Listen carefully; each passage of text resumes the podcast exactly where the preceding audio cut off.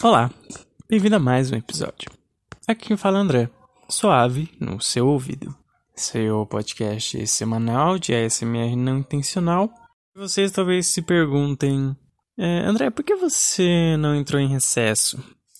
Meus caríssimos ouvintes, eu vim deixar saciar a carência de vocês, que vocês devem estar tendo de podcasts nesse período que a maior parte não está sendo atualizada nesse momento. Então eu tô aqui para cumprir esse papel.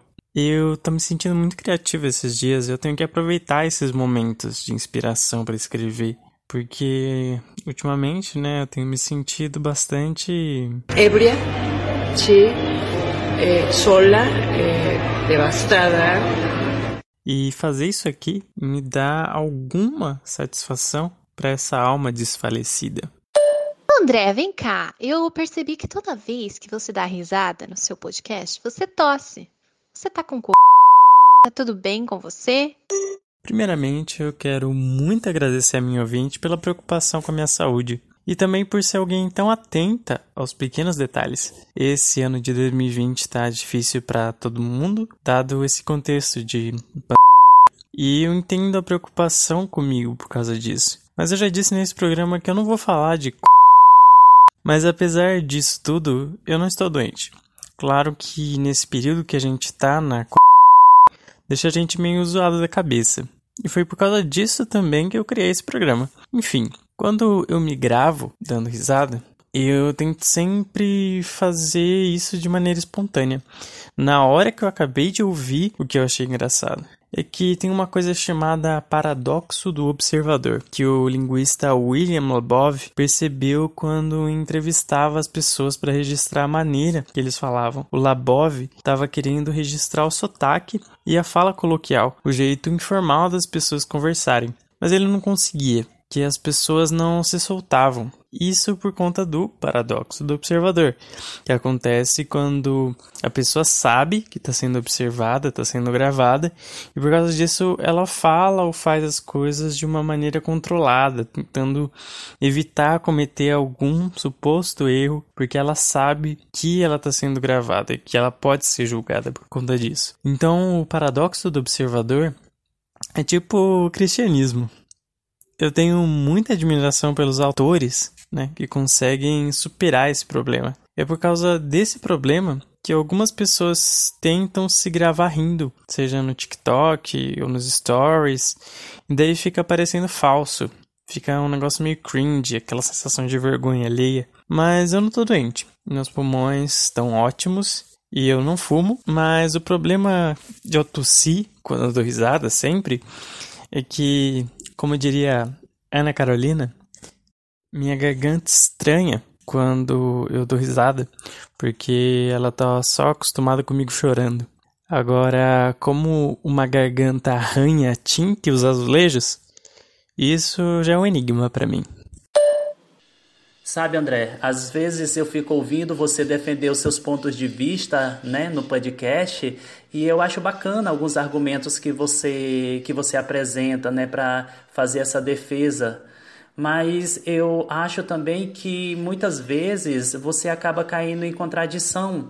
Aí eu fico me perguntando, você não acha que seria interessante ter um pouco mais de rigor científico é, para pensar esses argumentos, o que é que você me diz?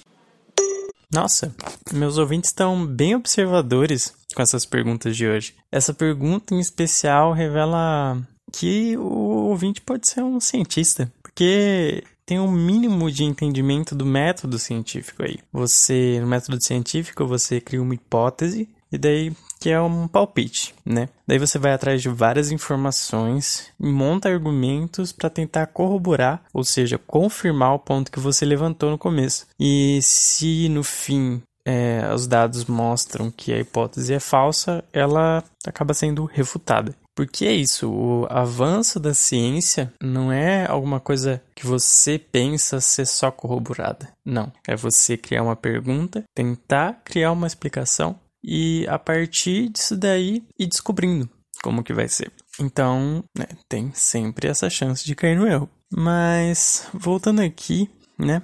esse meu ouvinte, ele não é um analfabeto funcional. Ele tem um mínimo de raciocínio. Ele provavelmente não votou na porra do b... Esse ouvinte deve saber que ele precisa tomar a v... pro c... Mas o método científico não pode avaliar meu programa, porque meu programa é arte. E a arte não pode ser analisada como as ciências duras. Ela não dá para ser qualificada objetivamente, porque a arte depende da subjetividade de quem está contemplando. Mas, diferente do que eu diria sobre a ciência e o método científico, sobre o meu programa eu digo que não é para levar a sério o que eu falo aqui. Eu não quero que vocês moldem suas ideias daqui, porque eu só falo bosta. Apesar de que, no fim das contas, a escolha é sua.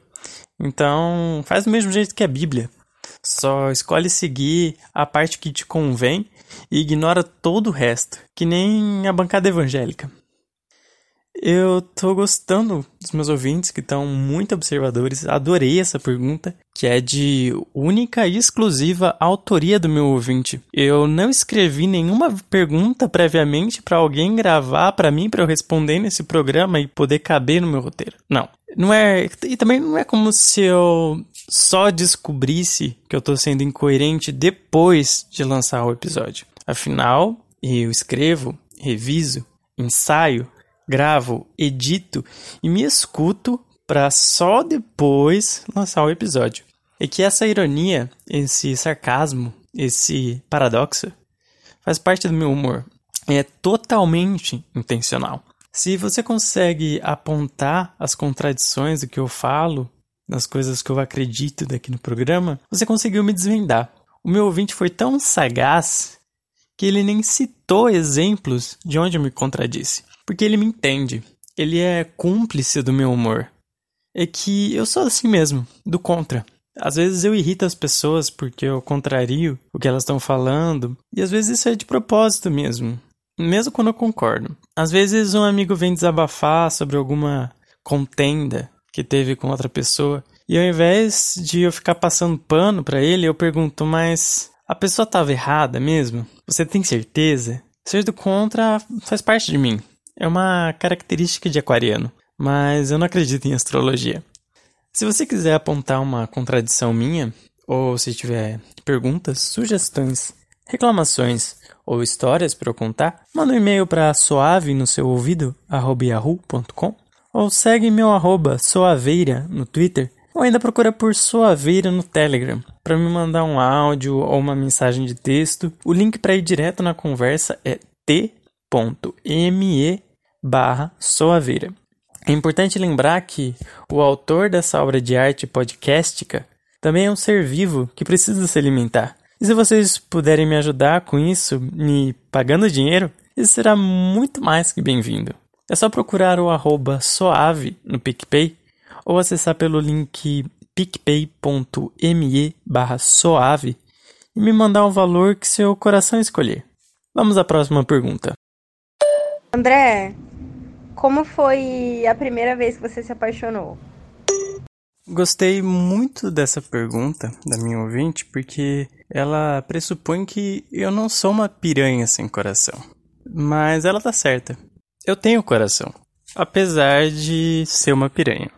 É difícil responder essa pergunta. Quando eu era criança, eu achava que eu era hétero e já gostei de umas meninas. Ou pelo menos achava que eu gostava. Eu lembro que no pré eu gostava de uma menina chamada Isabela. E desde então eu acho esse nome muito bonito.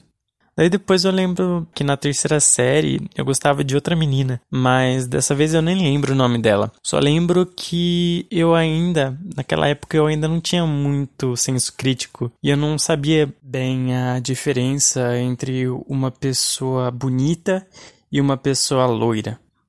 Apesar disso, eu era uma criança bem viada e a memória mais antiga que eu tenho de sentir alguma atração por alguém foi quando eu tinha lá meus 5 anos. E enquanto as minhas irmãs falavam dos Backstreet Boys, eu comentei que achava o Brian o mais bonito.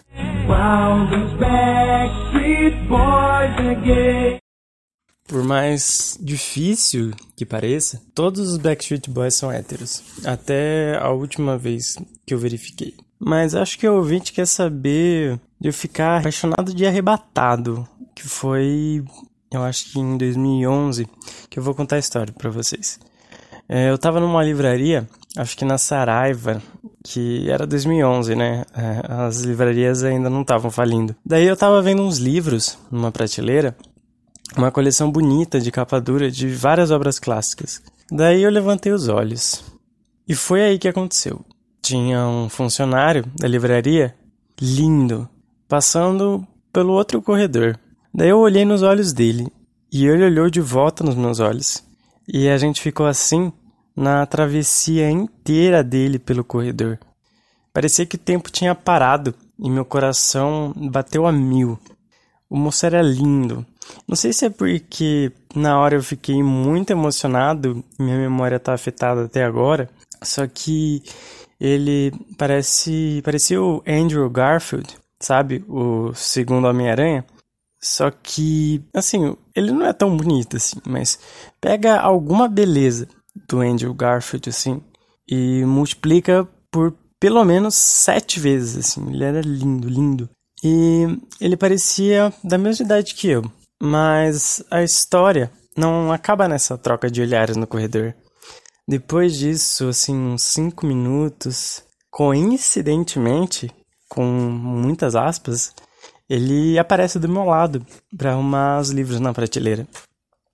Eu não lembro se fui eu ou se foi ele que puxou a conversa, mas eu, mesmo sendo uma pessoa muito ansiosa, eu consigo começar uma conversa com alguém que eu tenho interesse. Mesmo naquela época, que eu preciso salientar aqui que eu era bem religioso. E eu morria de medo de dar vazão à minha sexualidade.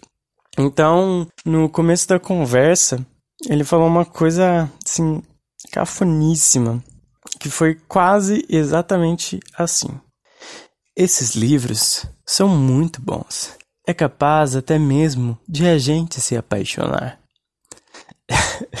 assim, eu tava nos meus 20 anos e pouquíssimas vezes alguém já demonstrou interesse por mim desse jeito, e muito menos alguém por quem fosse recíproco.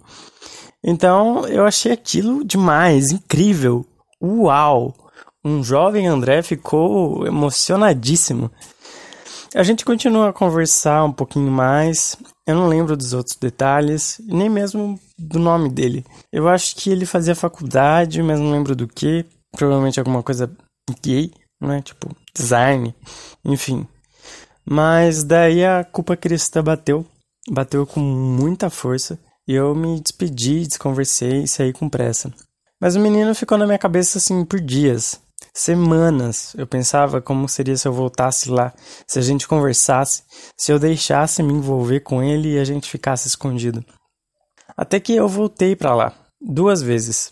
Na primeira, eu dei uma andada, não achei ele e até perguntei para uma outra moça que trabalhava lá sobre como eram os turnos. Eu nem disfarcei, sei lá, contando outra história, falando que eu queria trabalhar lá, eu queria saber pelos trabalhadores como era. Não. Eu falei, eu falei que tinha alguém que trabalhava lá que eu estava interessado. Eu não dei o gênero da pessoa, e despistei a moça.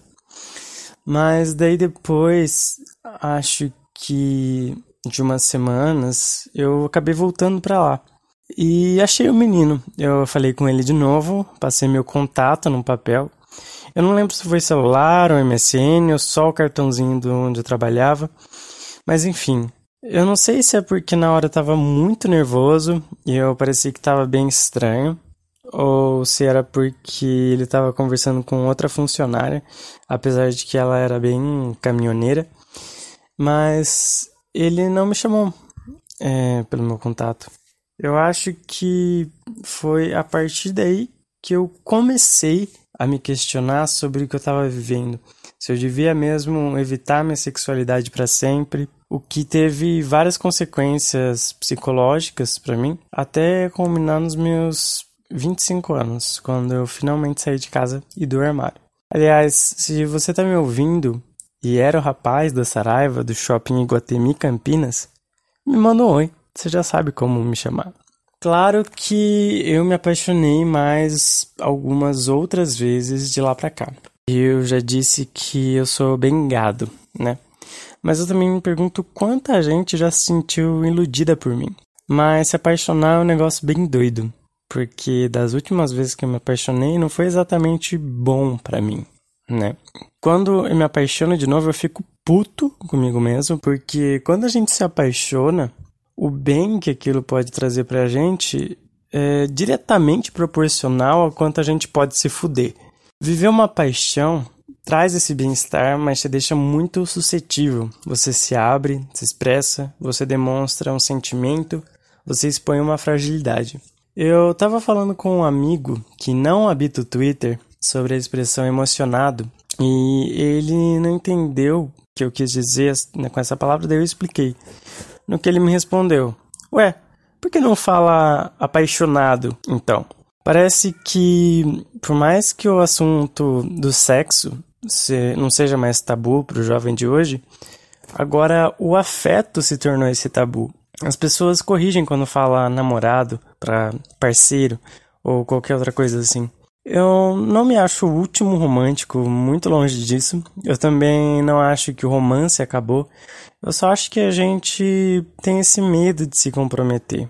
E assim, quando as pessoas tinham esse tabu com sexo, elas acabavam conseguindo fazer isso. Elas faziam sexo, só que escondido. Mas hoje em dia, as pessoas com certeza elas querem, né? assim como elas queriam sexo, as nossas gerações anteriores queriam sexo e realizavam, a gente quer, sim, afeto, só que parece que a gente não faz nem escondido. É, e isso eu acho que é uma coisa que prejudica muito a gente.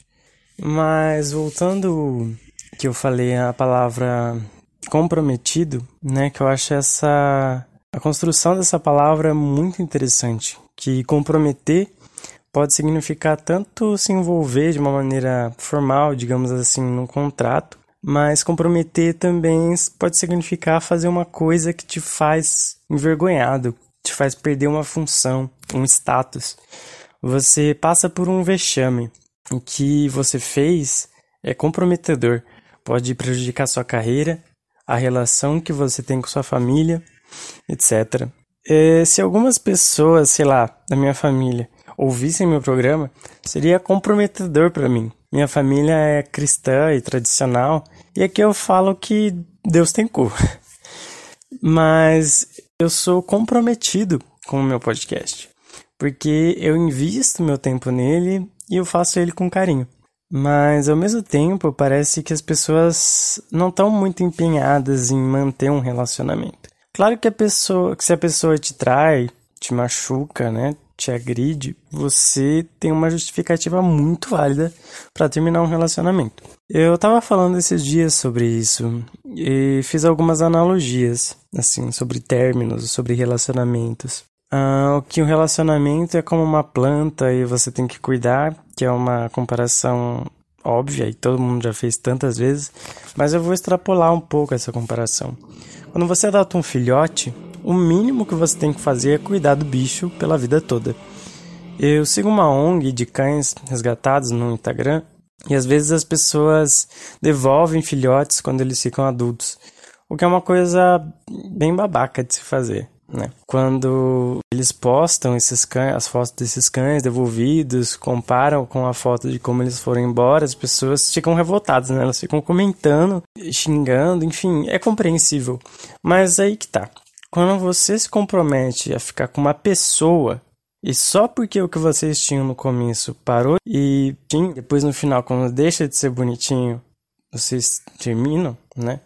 Isso parece que foi uma coisa muito normalizada. Ok, comecei a falar agora de uma coisa muito séria, mas eu vou deixar isso aqui para vocês refletirem. E não tem nada a ver comigo parando de falar disso porque eu não quero me estender essas coisas porque eu tô ficando com preguiça. É porque essa seriedade aí não combina muito com a premissa do meu programa. Ou combina, e eu só tô sendo sarcástico. Não, é só a preguiça mesmo. Falando em preguiça, relacionamento, essas coisas, uma vez eu tava falando com uma amiga canceriana emocionadíssima na decepção amorosa que ela estava tendo na época. E ela contou toda essa história do boy que eles estavam se falando por duas semanas, que saiu com ela quatro vezes, mas daí ele sumiu. E ela estava devastada. E daí eu, como eu falei, que fico sempre fazendo, trazendo contra, contrapontos, perguntei se era assim mesmo, porque talvez ele não tenha sentido tudo isso. É que eu tava numa fase da minha vida que tava com bastante preguiça dessas histórias de paixão não correspondida. Enfim, olhando agora, eu me arrependo um pouco de não ter ficado lá mais como ouvinte e não como alguém que traz alguma reflexão, porque para isso as pessoas pagam um psicólogo. Um abraço para o meu psicólogo, inclusive. Mas por que eu tô contando essa história? É que a vida é uma caixinha de surpresas. Por uma grande ironia das circunstâncias, eu acabei me percebendo emocionado por um boy com quem eu me encontrei pessoalmente só três vezes. É, André, cospe pra cima que cai na tua cara. Apesar de que a gente falou por um tempo longo, né, desde o carnaval, o que é um tempo razoável. Eu ainda não acho que eu tô desiludido, só iludido mesmo. Ou não. Vamos ver como as coisas vão se desenrolando. Olha só, eu expondo a minha vida muito e desnecessariamente e me comprometendo. Enfim, eu quero muito agradecer se você ouviu meu conteúdo irônico até aqui. E esse programa foi feito graças à minha força de vontade, à minha criatividade e ao apoio dos meus amigos e às grandes desventuras que ocorrem na minha vida. Se você gostou do meu programa, divulga para os seus amigos, inimigos, por que não familiares, por que não para alguém que queira ouvir o meu programa de maneira irônica. Enfim, mando para vocês um grande beijo, onde vocês preferirem receber. Um grande abraço também e até mais. Ficha técnica do episódio. Produção: André Suave Pereira. Apresentação: André Suave Pereira. Edição: André Suave Pereira. Esse episódio teve áudios de ouvintes curiosos.